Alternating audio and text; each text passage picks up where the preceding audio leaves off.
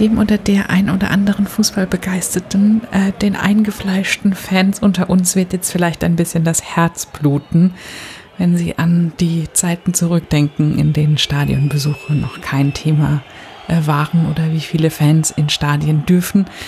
Und ehrlich gesagt ist das hier auch nicht der richtige Verein für meine heutige Interviewpartnerin, aber es sind eben die einzigen Aufnahmen aus einem Fußballstadion, die ich hatte. Und eines Tages wird sich meine heutige Interviewpartnerin Petra Tabarelli mit Sicherheit auch damit beschäftigen, was Corona für den Fußball bedeutet hat und für Fußballfans und vielleicht auch für Fangesänge, wer weiß, oder ob es Regeln beeinflusst hat. Wahrscheinlich würde sie sich darum kümmern. Jedenfalls habe ich heute Petra Tabarelli zu Gast und ähm, Petra musste ich einfach wirklich interviewen, weil ich ja so gar nichts mit Fußball am Hut habe, mich aber in ihren Tweets, in ihren Threads, also Tweet-Reihen, Tweet-Folgen regelmäßig festlege, wenn sie dort die Historie von Fußballregeln erläutert. Und irgendwie habe ich gespürt, dass da eine irre Begeisterung drin steckt und dass sie wirklich was zu sagen hat, dass sie eine besondere Frau ist, die ich unbedingt kennenlernen will. Also habe ich das gemacht. Und ähm, dafür bin ich zu ihr nach Hause gefahren. Es ist mein erstes Interview ähm, so im geschlossenen Raum mit langem Kabel und mit Maske begrüßt und so. Ähm, wir sind trotzdem direkt eingestiegen und heute lernen wir nicht nur ein, eine Menge über Fußball, sondern auch über Fußballregeln, die Geschichte von Fußball und was ein Job als Archivarin so ausmacht und was man als Fußballhistorikerin so macht. Und ja, wie eigentlich auch Singen in Petras Leben eine große Rolle spielt und wie das alles zusammengehört, das erzählt sie jetzt in diesem Gespräch.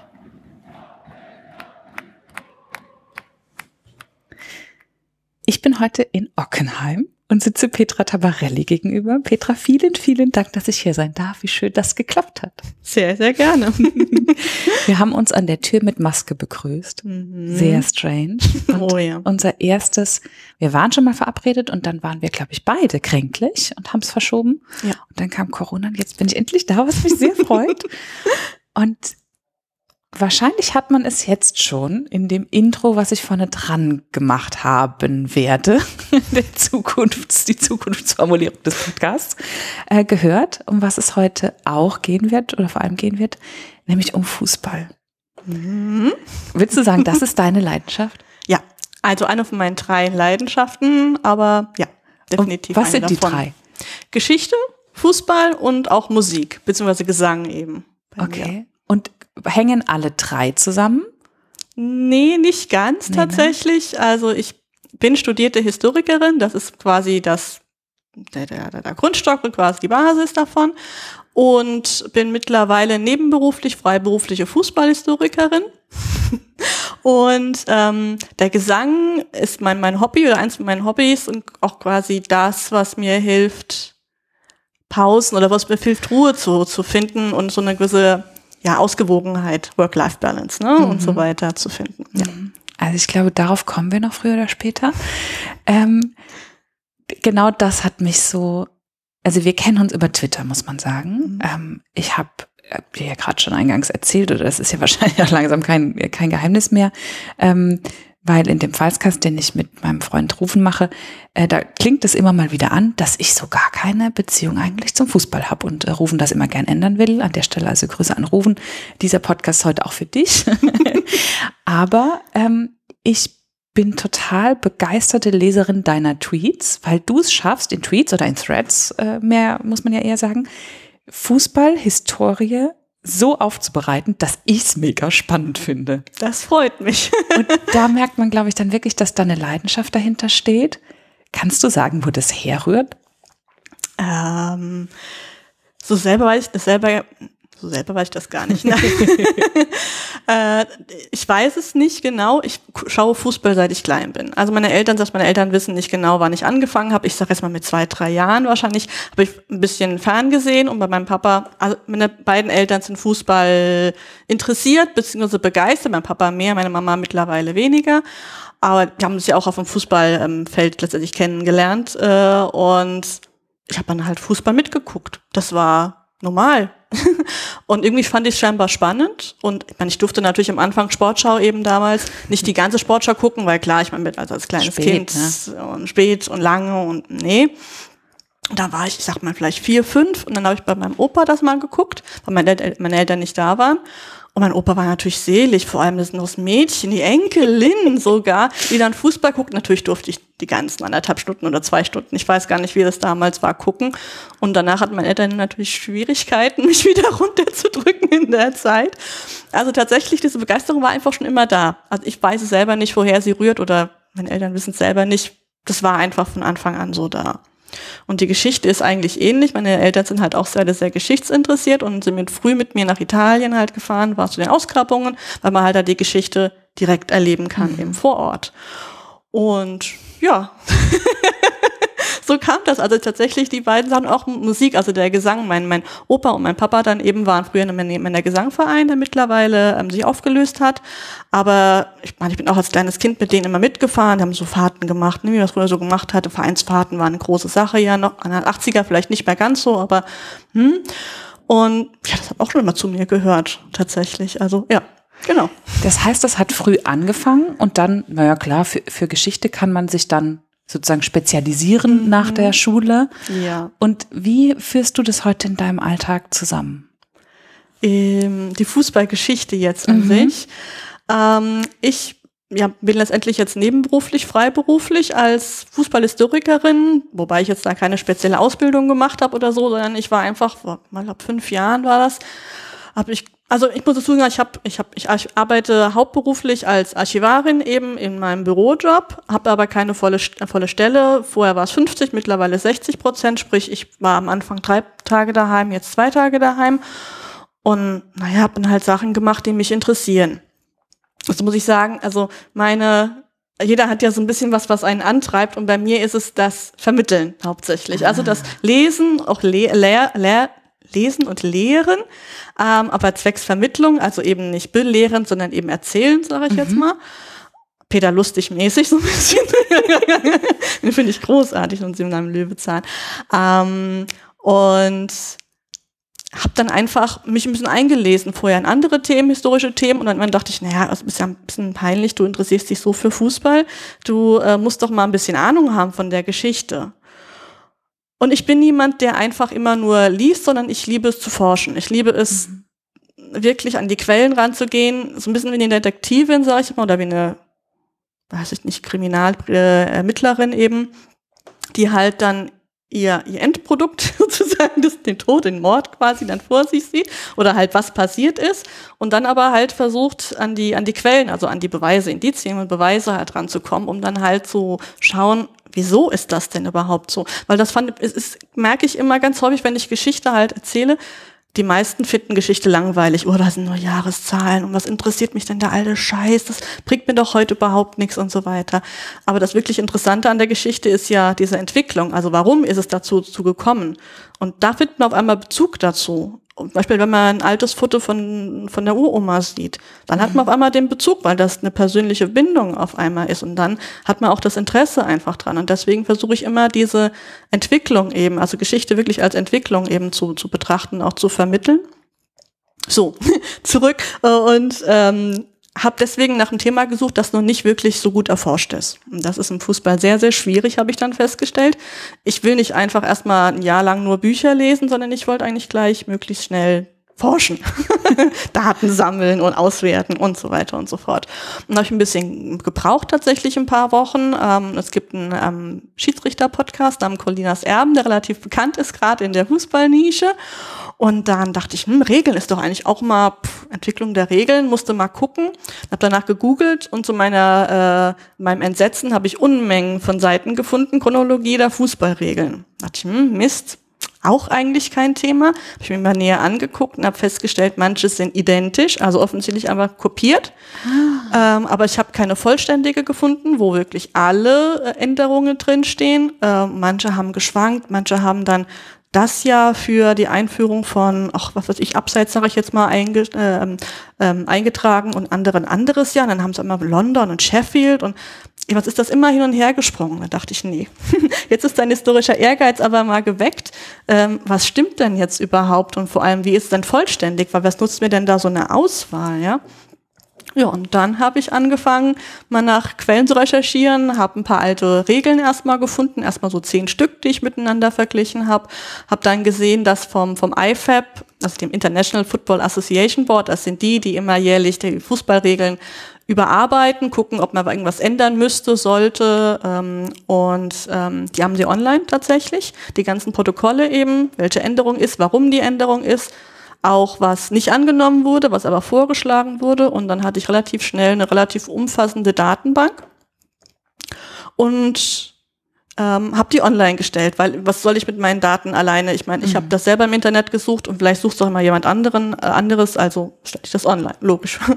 Und ja, dann habe ich damit im Grunde angefangen und ach so, habe genau den Blog Nachspielzeiten heißt der eben gegründet dafür und dann auch dann angefangen, mich erst ein bisschen in die Fußballgeschichte wirklich reinzulesen, um ähm, die Hintergründe oder die die was eben drumherum steckt, Entschuldigung, ähm, das besser zu, zu einzuordnen, weil ähm, ich habe relativ schnell festgestellt, dass die Regeln, die natürlich das Essentielle letztendlich vom Spiel ja sind, dass die ähm, sehr viel mit dem Fußballspiel an sich und der Entwicklung zu tun haben. Also zum Beispiel eben das Abseits.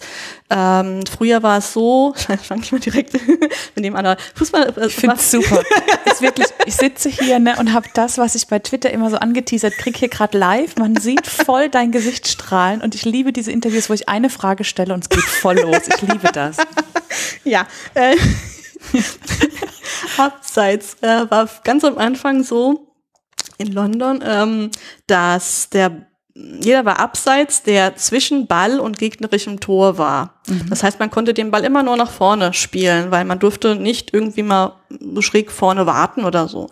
Sprich, es war kein Kombinationsspiel, kein Stellungsspiel möglich, kein keine, keine Taktik im Grunde möglich. Und erst durch die Änderung, 1866 war das, dass damals ähm, weniger als drei Gegenspieler mhm. noch davor sein müssten. Mittlerweile sind es ja zwei.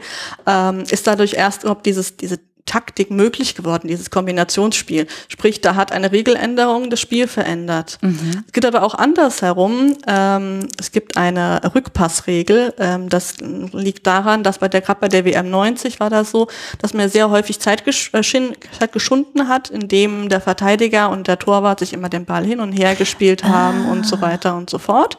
Und hat man unterbunden hat das gesagt, heißt, man darf keinen kein, kein Ball zurückspielen zum Torhüter.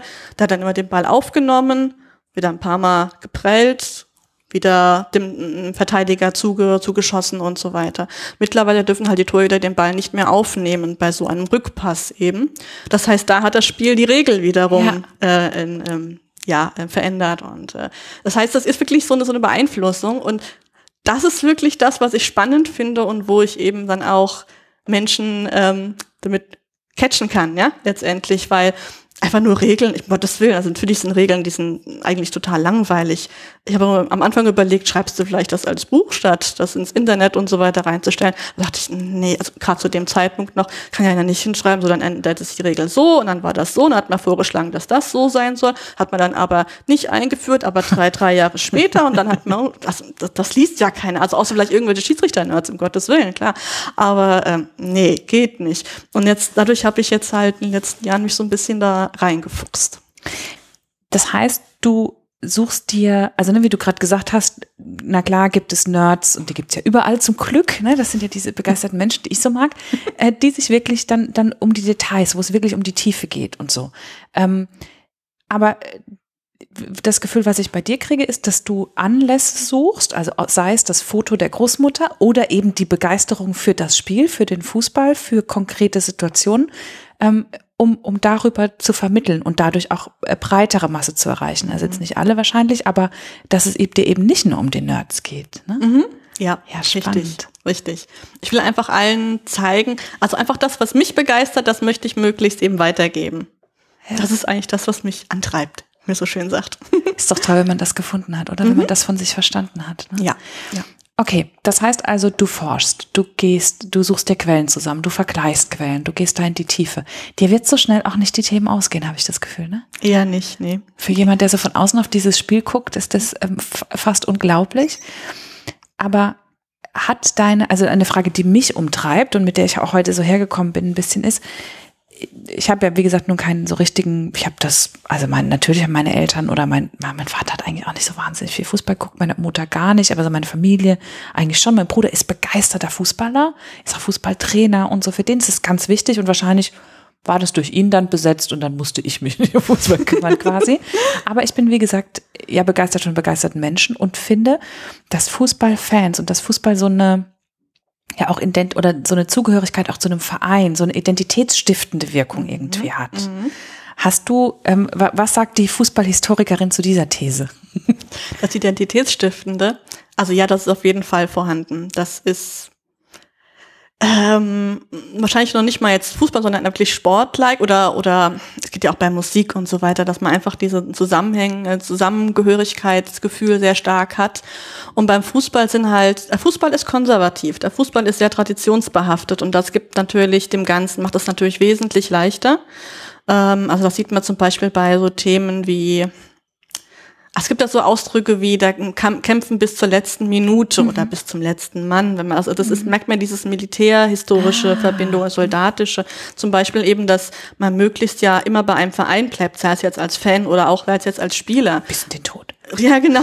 ja, ne, es ist ja wirklich. Ähm, und wenn jemand wechselt, nur in Anführungsstrichen, weil er beim anderen Verein mehr Geld bekommt, dann ist er ein Söldner, dann ist er kein Soldat mehr, ne, sondern ein Söldner, der halt für seine Mannschaft, jeweils für die Mannschaft kämpft, die ihm mehr Geld gibt. Also tatsächlich ist da allein schon in dieser Wortwahl eben dieses sehr traditionsbehaftete, aber eben auch identitätsstiftende drin. Ja. Ähm, ja. So ein Zugehörigkeitsthema. Mhm. Und jetzt sprichst du was an, was ich auch finde, also als Fußballhistorikerin, das sagt es ja eigentlich schon, ne? Dass, ich meine, so wie die Regeln sich durch das Spiel verändern oder das Spiel äh, durch die Regeln, hat das ja auch viel mit unserer Geschichte zu tun. Ne? Mhm. Gerade in Deutschland ist Fußball einfach ein wichtiger Sport. Das ist, glaube ich, auch, also wenn man so guckt, der Sport eigentlich Nummer eins. Ne? Ja, ähm, und hat natürlich auch viel mit unserer Geschichte zu tun und wirkt ja rum, wiederum auch darauf zurück. Mhm. So. Und äh, das stelle ich mir auch spannend vor, da zu gucken, wie hat sich was verändert, was ist auch vielleicht gleich geblieben, wie ticken wir heute und was macht der Fußball da? Ja, ja. Ähm, also Fußball ist ja der moderne Fußball in England entstanden. Das Fußballspiel, also im Sinne von, dass manche, ein paar, ein paar Menschen einfach gegen etwas meistens ja Rundes auf dem, auf dem Boden kicken, ist super alt. Und auch in England gibt's ja dieses ähm, immer noch Shrovetide, also das ist eine Art Fußballspiel, das an Fastnacht gespielt wird. Ähm, das Moderne am Fußball oder äh, quasi dieses, ja, ja, moderneres nenne ich es jetzt mal, ist im Grunde, dass diese Regeln entstanden sind. Also Regeln beziehungsweise eine Trennung von Spieler und ZuschauerInnen ja, letztendlich dann mhm. passiert ist, weil bei dem Pro-Tat kann einfach jeder mitspielen, der möchte und so lang wie er möchte und dann geht er wieder raus. Und, also das ist wirklich so ein, so ein Klingt ein bisschen nach Anarchie. Ja, ja, tatsächlich. Also mh. und äh, das ist halt in England letztendlich passiert im 19. Jahrhundert. Ähm, was auch passiert ist, ist auch dieser moderne Fußball, wie er jetzt ja immer gerade ähm, genannt wird, stigmatisiert wird auch, den gibt's in England seit dem 19. Jahrhundert und in Deutschland eigentlich auch schon seit 100 Jahren. Also dieses, würde ich sagen, die Kommerzialisierung des Fußballs. Mhm. Ja, spannender Punkt. Ja. ja, ja. Was eben auch mit dieser traditionsbehafteten, konservativen Einstellung im Fußball halt viel zu tun hat. Ähm, aber letztendlich dieser Startschuss ist, ist gefallen, als Fußball gegen Lohn angefangen, also gegen Lohn gespielt wurde.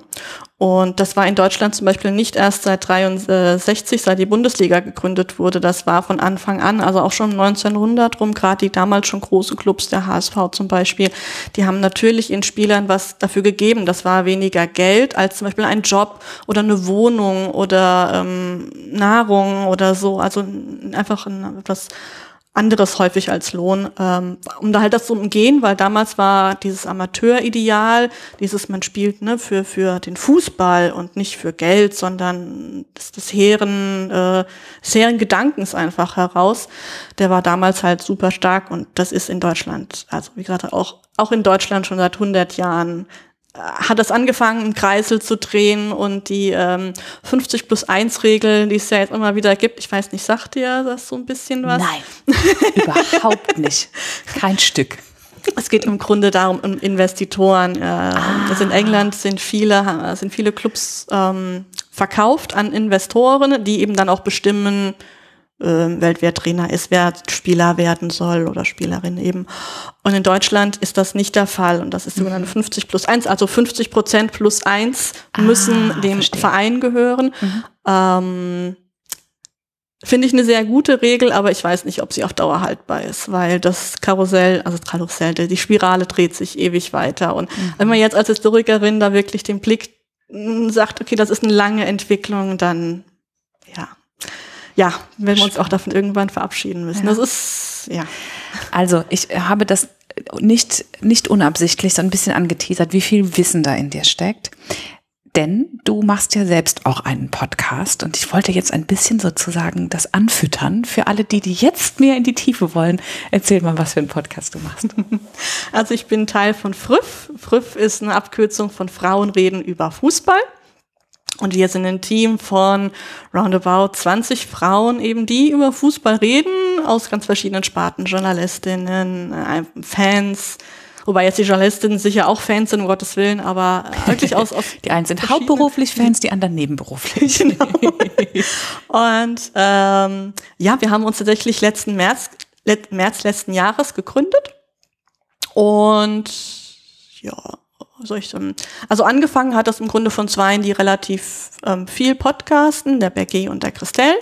Und die haben einfach nach ein paar äh, begeisterten Fußballfans, äh, weiblichen Fußballfans gesucht. Mhm. Und da haben wir uns dann einfach gefunden. Das heißt, wir sind relativ ähm, wenig homogen, ähm, weil, also wir haben zum Beispiel auch welche, die nur Fuß Frauenfußball gucken oder Aha. ich, die vorher eigentlich nie wirklich Frauenfußball geguckt hat, sondern wirklich eher Männerfußball.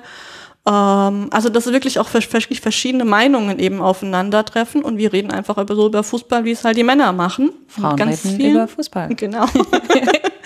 Und ähm, jetzt machen wir jetzt ganz banal, also dieser eine ähm, Claim, der auf unserer Homepage auch draufsteht, ist, wir sind keine Sportschau in Rosa. Das sind wir tatsächlich nicht. Ähm, wir haben ganz banale Themen wie wie wir sind wir überhaupt zum Fußball gekommen? Also die Fußballsozialisierung, war mhm. das der Vater, der einen mit ins Stadion oder die Mutter, die einen mit ins Stadion genommen hat oder waren das Freunde oder war das hat man das einfach selber, so ähnlich wie ich jetzt, sage ich jetzt mal, die einfach von, von sich aus zum Fußball gekommen ist. Ähm, wie ist das entstanden? Wann ist das entstanden? Ähm, als auch zum Beispiel ähm, eher kritische Themen zum äh, Dietmar Hopp eben zum Beispiel, als auch zum Cristiano Ronaldo mit seinen Verwaltigungsvorwürfen. Mhm. Ähm, also das ist, ja, letztendlich erscheint einfach monatlich seitdem eine Folge und tatsächlich sind wir auch ausgezeichnet worden, ja. letzte, na, dieses Jahr sogar, vor, kurz vor Corona. Dankeschön. Ja. Ihr habt noch eine der letzten schönen Feiern miterleben dürfen. Tatsächlich, ja. ja. Der war, das war am Montag, dem 9.3. 9. Ja, ich habe es noch gedacht, das war...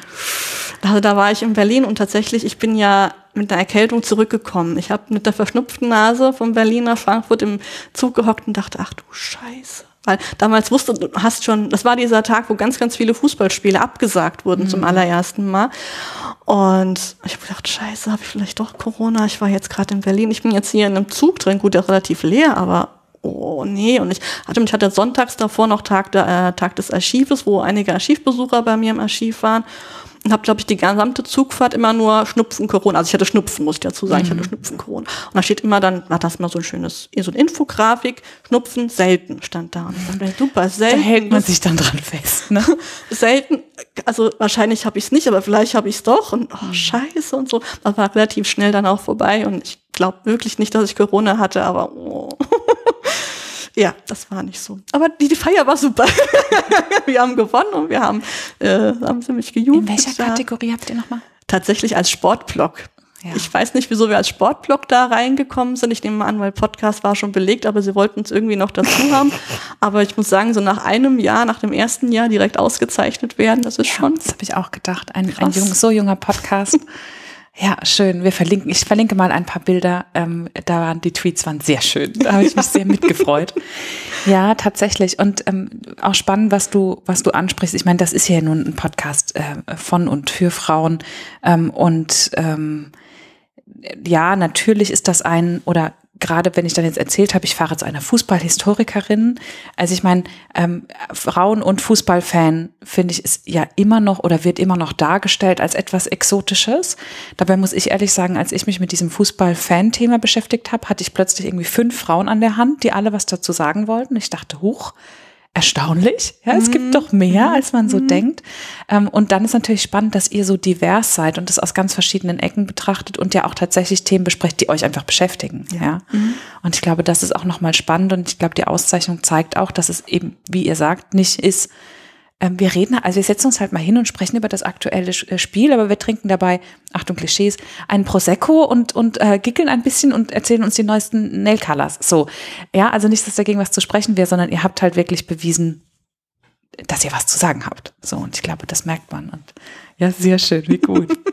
Und ihr macht das auch immer in irgendwie leicht unterschiedlichen Besetzungen. Ne? Ihr ja, seid ja nicht genau. immer alle gleichzeitig dabei. Genau, genau. Das wäre, glaube ich, wirklich ein bisschen zu viel. Wir sind meistens so um die fünf Frauen. Ja. ja. Mhm. Sehr gut. Ja, wunderbar. Also, du hast es jetzt so ein bisschen schon angesprochen, die, der, die 60 Prozent deines Alltags finden im Archiv statt. Mhm, ja. Kannst du dazu noch ein bisschen erzählen? äh, ja, ja, gerne. Äh, ich habe Geschichte studiert. Das wollte ich gerade fragen. Genau, davon bin ich ausgegangen.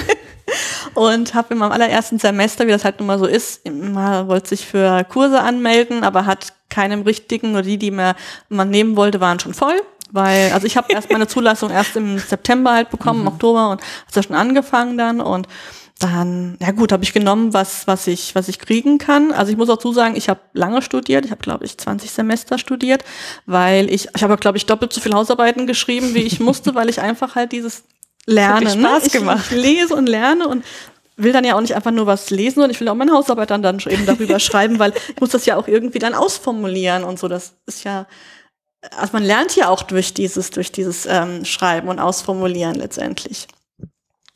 Und ähm, habe dann eine Übung bekommen, also ich muss dazu sagen, Nebenfächer hatte ich am Anfang Kulturanthropologie, das ist Volkskunde, also im Grunde gelebte Geschichte, wo es darum geht, mh, hm, ähm, Lebensreform zum Beispiel, was die, ähm, Reformkleidung, also sprich, dass eine Frau eben keine Unter, kein Unterrock ah. mehr trug, sondern eine Unterhose dann eben trug oder auch ein BH oder so, ähm, als auch zum Beispiel die Märchen, wie die historisch entstanden sind. Also ich sag mal gelebte Geschichte in Anführungsstrichen. Und Informatik am Anfang, was ich dann allerdings gegen Musik Musikwissenschaft getauscht habe. das ist eine lustige Kombi. Weil ich dachte, Oh, Info, also ich hatte auch Mathe und Physik als, als Leistungsfächer. Ich hatte Mathe, Physik, du Geschichte. Du wirklich gerne, ne? ja. und dachte, oh, Info, das kriege ich hin, aber nein, also mir hat das Vorwissen überhaupt so, so unfassbar viel Vorwissen gefehlt. Ich habe da, glaube ich, eine Klausur gerade so bestanden, auch nach erst nach dem zweiten Versuch oder so. Ähm, und dann habe ich das halt dann gewechselt gegen Musikwissenschaft, weil ich dachte, okay, das, das flutscht. Ist ja auch nur ein Nebenfach dann eben. Ähm, und habe in diesem dieser Kulturanthropologie einen Kurs namens Archivalien 1 bekommen. Und da habe ich dann gelernt, diese Sütterlin oder also noch davor eben die Kurrentschrift zu, zu lesen und fand die so geil. Und habe dann auch Archivalien 2 besucht. wo dann als Aufgabe bekommen haben, geht mal ins Mainzer Stadtarchiv, also ihr habt in Mainz studiert, geht mal ins Mainzer Stadtarchiv und sucht euch einfach mal ein Thema und ein paar Akten dazu und schreibt eine Hausarbeit darüber. So, und eigentlich war ich da schon gefangen als Archivarin. Also ich habe vorher, ich hätte mich fragen können, ich dachte, Archivarin, was soll ich dann als Archivarin? Das, hä? Ich war da sofort gefangen und habe auch schon während des Studiums dann angefangen, ähm, erst als Praktikantin in Bingen eben im Stadtarchiv ein paar Akten zu verzeichnen und dann eben ja, nebenberuflich, äh, nicht nebenberuflich, aber ähm, also als studentische Hilfskraft oder wie auch immer ähm, zu arbeiten mit 18 Stunden die Woche und habe das dann halt auch beibehalten bis jetzt mit jetzt sechs Stunden mehr. Und wie sieht da jetzt dein Job aus? Also was machst du da? Das kann man sich ja tatsächlich wenig ist, vorstellen. Also bevor du ja wahrscheinlich so, dorthin ja. gekommen bist, hast du es dir ja auch nicht vorstellen können. Ja, ne? ja, richtig. Ähm, meine, eigentlich meine Hauptarbeit ist wirklich, die Akten zu verzeichnen, weil es Bingen verschlafen hat, diese Akten des 19. Jahrhunderts und 20. Jahrhunderts zu verzeichnen. Davon sind immer noch ganz, ganz viele unverzeichnet. Das heißt, dass man letztendlich nicht weiß, wo was drin steht. Ah. Und verzeichnet heißt, dass man eben sagen, okay, okay, die Akte aus dem Bestand 13 Nummer 270 geht über Ersten Weltkrieg Eierverteilung. Keine Ahnung, das sage ich jetzt mal. Also es sind ja Verwaltungsakten, muss man dazu sagen. Das heißt, da geht es wirklich um eigentlich schnöde Verwaltungssachen, die aber halt trotzdem manchmal trotzdem eine Geschichte erzählen.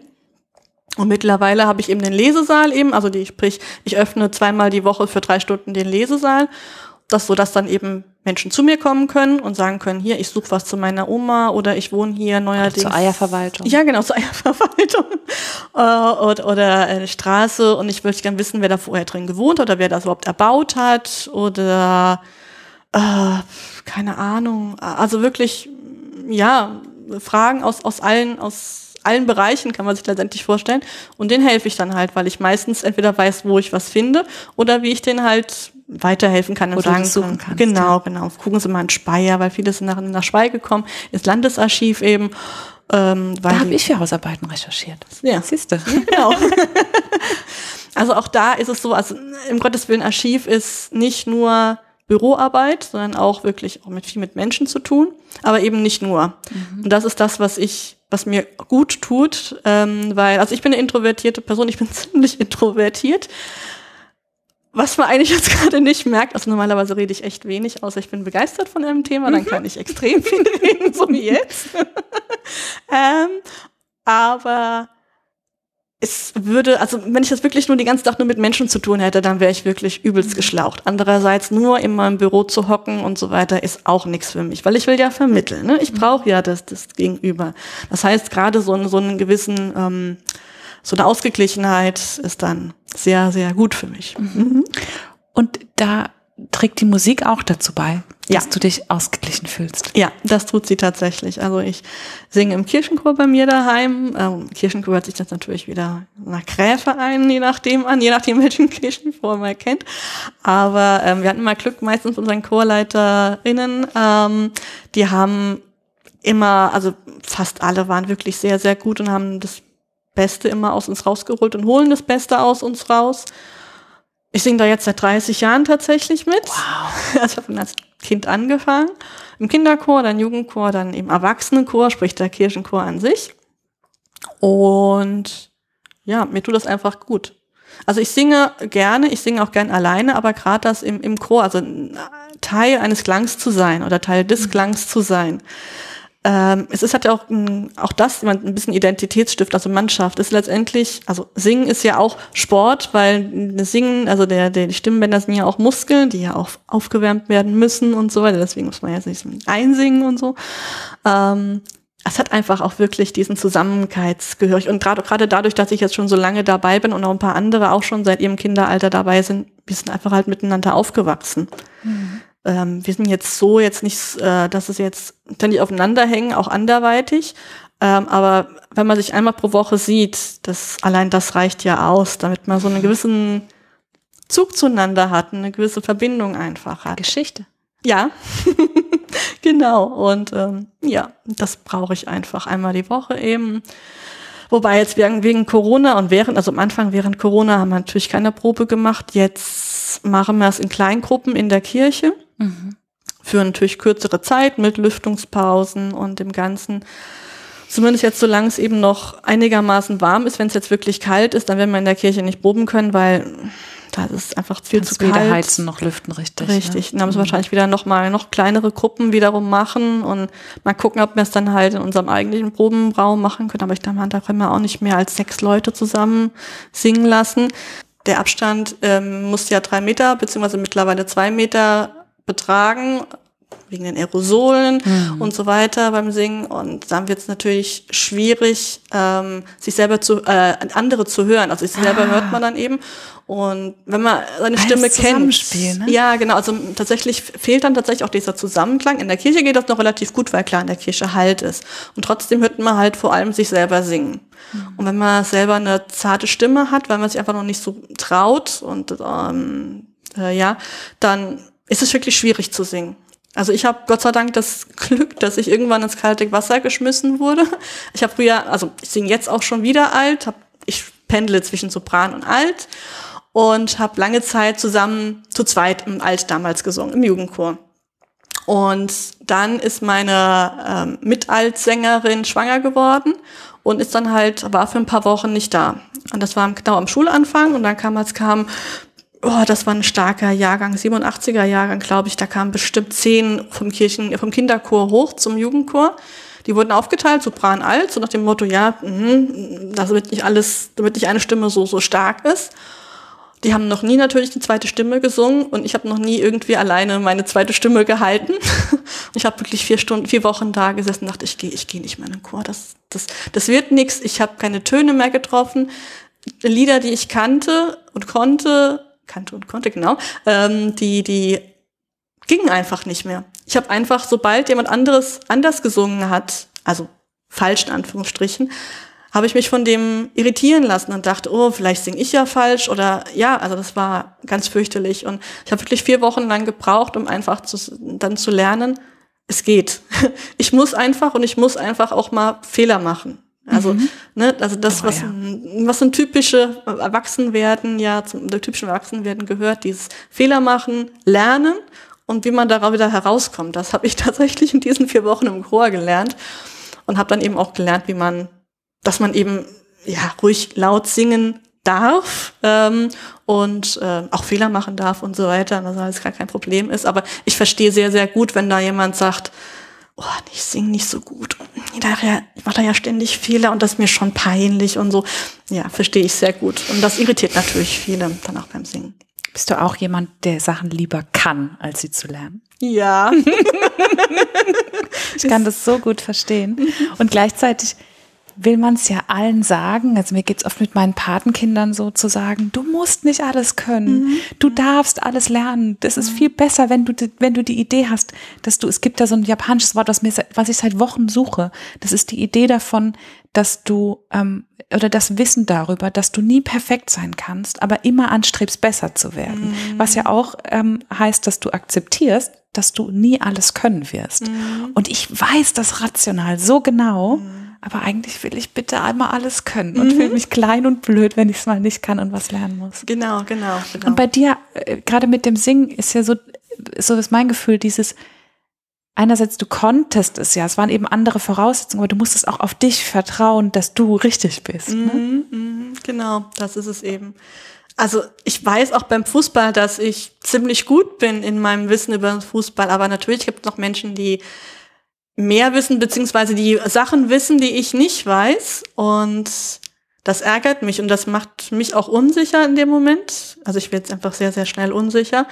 Und ja, das hindert mich dann natürlich daran, einfach zu sagen, komm, ich mach's einfach, ist mir scheißegal und so weiter. Mhm. Also diese, diese gerade diese scheißegal-Mentalität, die muss ich noch lernen. Also ich bin wesentlich besser geworden in den letzten Jahren, aber es ist natürlich, ich weiß auch nicht, ob ich sie jemals irgendwie ablegen kann, also komplett ablegen. Das weiß ich nicht, ob das geht. Aber man kann ja zumindest versuchen, immer ein bisschen mehr über die Komfortzone mhm. noch ein bisschen ja, ich ähm, kann das, ich kenne das so gut, dieses Gefühl, dass es einfach Sachen gibt. Bei mir ist das auch oft dieses Risiko eingehen und dann sich ja damit auch verletzlich machen. Ne? Mhm. Wenn wir ja Sachen immer können wollen, bedeutet ja auch, dass wir ähm, ja, uns nicht angreifbar machen wollen und mhm. nicht verletzlich sein wollen am Ende.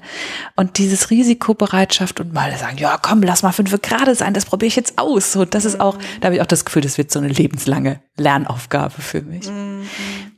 Ähm, ich mochte Geschichte, ich habe Geschichte ähm, als, als, wie hieß das, Wahlpflicht, whatever, Leistungskurs gehabt. Ich hatte das als Leistungskurs. Und ich mochte an Geschichte, dass es so klar war. Mhm. Also ja, dass es einfach Fakten gab, die waren klar. Mhm. Und wenn ich die konnte, dann hatte ich schon mal 80 Prozent des Weges. Mhm. Klar muss man Quellen auch interpretieren können, aber ich hatte das Gefühl, das ist was, was ich unter Kontrolle kriegen kann. Mhm. Mhm. Okay. Ist es was, was, was du nachvollziehen kannst oder gibt es was, wo du sagen kannst, deswegen tut mir Geschichte gut? Oder deswegen habe ich dann Interesse für entwickelt? Hm. Ich weiß es gar nicht so genau. Also es liegt sicher daran, dass ich schon früh damit konfrontiert wurde durch meine Eltern. Ich weiß auch, dass, ähm, also ich hatte Geschichte ab der siebten Klasse bei mir an der Schule und wir hatten so ein Buch, wo am Anfang von einem Kapitel, also vom Römerkapitel, Griechenkapitel, Mittelalter und so weiter, war eine Übersichtsseite mit den wichtigsten Daten und unten drunter immer dann noch so ein Buch, ähm, Buchvorschlag quasi, also historische Jugendromane. Mhm. Und ich habe mir immer die wünschen, also mir mir schenken lassen zum Geburtstag. Also ich habe im Mai Geburtstag, von daher ist das immer ideal für schon mal für, für, für die Sommerferien. Und dann habe ich in den Sommerferien so ungefähr acht Romane verschlungen. Oh. und dann war ich schon mal relativ gut gewappnet für das nächste Schuljahr tatsächlich, weil ich dann halt gewisse Zusammenhänge schon, schon kannte. Und natürlich auch manchmal Probleme bekommen, weil nicht immer was in historischen Roman drin steht. So. Doch, das stand da so. Ja, natürlich genau. hatte die genau. mit dem eine Affäre. Aber ähm, es hat mir zumindest halt schon mal sehr viel Basis bereitet. Mhm. Und dadurch, dass es mich ja interessiert hat, habe ich natürlich auch äh, vorgelernt. Also als vorgelernt, ich habe einfach schon mal vorgelesen, ganz einfach. Und dann fiel mir das relativ einfach. Mhm. Und äh, Bringt auch wieder eine Sicherheit leicht, mit, dass genau. man mehr weiß ein bisschen. Ja, hm? ja. ja, genau. ja, sehr schön. Ach, ich kann das so gut nachvollziehen. Und ähm, es ist wirklich gerade auch nochmal schön gewesen zu sehen, wie du am Anfang gesagt hast, diese drei Leidenschaften. Mhm. Jetzt gerade beim Singen hat ja wieder total dein Gesicht gestrahlt. ne? Und du kannst dann auch davon erzählen. Mhm. Es ist nicht schön, wenn man das gefunden hat für sich, ne? Ja. Sehr gut. Und sag mal, um nochmal auf die Fußballhistorikerin zurückzukommen, die ja dann auch quasi 40 Prozent ausmacht, oder wenn man das Singen mhm. noch abzieht, ein bisschen weniger, aber es scheint eher eine Ergänzung zu sein. Ähm, wie sieht da gerade so dein Leben damit aus und vor allem, aber wo willst du damit hin? Gibt es so einen Traum? Ja, ähm, ich weiß noch nicht hundertprozentig, wo es jetzt hingeht tatsächlich, weil auch Corona mir ein bisschen einen Strich durch die Rechnung gemacht hat, weil Fußball ja auch durch Corona betroffen ist. Mhm. Ähm, ich habe letztes Jahr die Chance bekommen, mit dem IFAB zusammenzuarbeiten. Das war sehr spooky tatsächlich. Also ich, die Hintergrundgeschichte ist, dass ich, also das, das IFAB selbst hat auch bei Twitter, wo ich relativ aktiv bin, was mein aktivster Social-Media-Kanal ist, ähm, hingeschrieben, ja, dann und dann wurde das und das geändert. Und dann habe ich geschrieben, ey, sag mal, IFAB, selbst ihr habt nicht die richtigen Daten, das war doch. und habe gedacht, boah, schickst du das ab? Ja, komm, scheiß, schick's ab. Das war, glaube ich, im Januar. Und dann hatte ich Anfang März eine DM tatsächlich in meinem Postfach. Ich dachte, oh scheiße, die, die machst du besser gar nicht, gar nicht auf. Ähm, eine Direktnachricht für die, für die nicht bei ja, Twitter sind. Alles genau, eine Direktnachricht. Ähm, da steht bestimmt irgendwie drin mit, ja, was erlauben was Sie erlauben sich? Oder, ja. und so weiter. Und hm, dann habe ich mich dann doch getraut, drauf, ähm, drauf zu klicken. Da stand da drin, ja, ähm, hallo, äh, hallo Petra, ähm, ich habe Ihren sehr guten Blog gelesen. Ähm, vielleicht können wir mal ähm, miteinander telefonieren. Viele Grüße, Lukas, Geschäftsführer des IFAB. Und ich dachte, oh, oh, what? äh, Moment, ich muss gerade mal hinsetzen. und habe dann, ja, bin auch irgendwann zurückgeschrieben, also dass ich erst so nach fünf Stunden, glaube ich. ähm, ja klar, das ist eine Handynummer und ah ja, dann machen wir gleich am Freitag und so weiter und so. Dann habe ich mal mit ihm also der Lukas Brutsch, der mir das geschrieben hat, ist der Secretary des des IFAB ähm, oder CEO, mhm.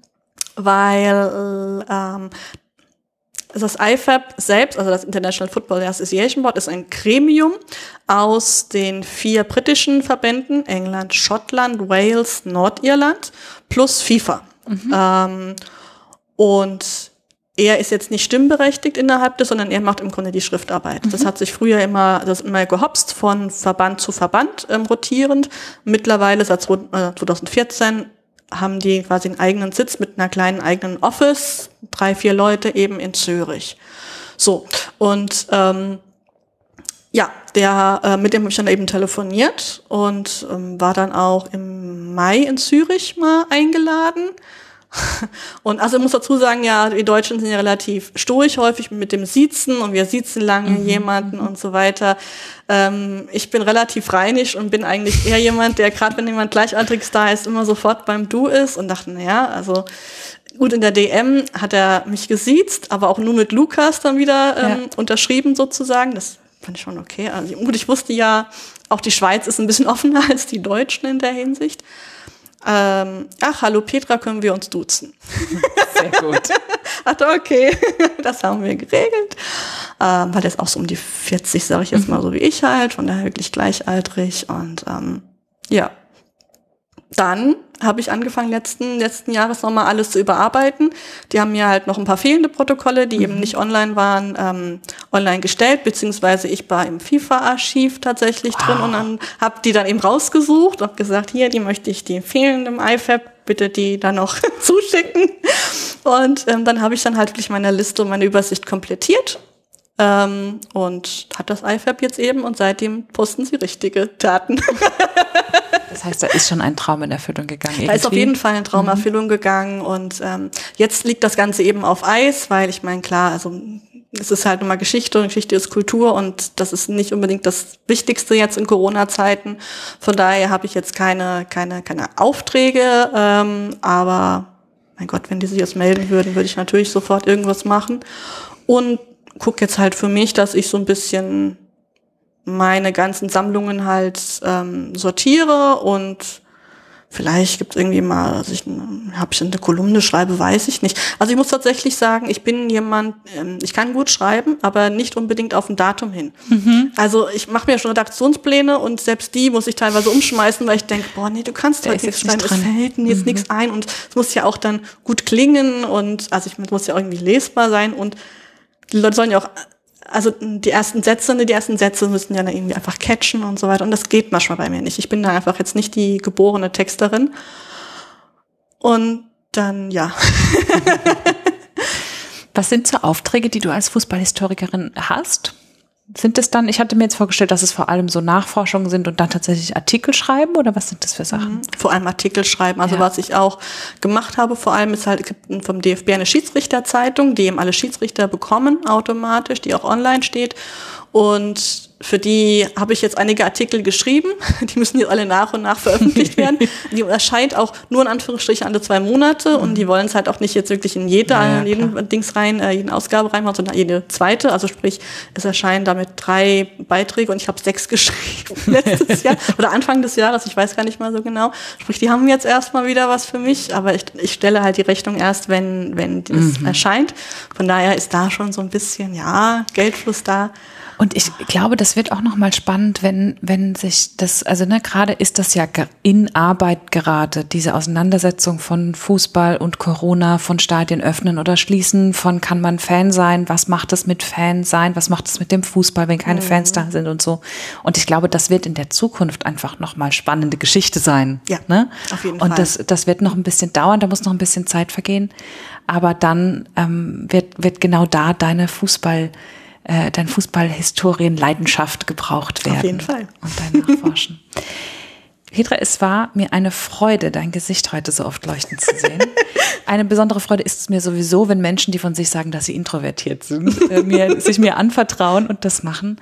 Ich danke dir von Herzen und ich freue mich sehr auf alles, was da weiterkommt bei Twitter und ähm, danke, dass du mir dazu zu einem Feld, zu dem ich tatsächlich bisher keinen Zugang hatte, echten Zugang schaffst. Vielen Dank. Gerne. Danke für die Einladung.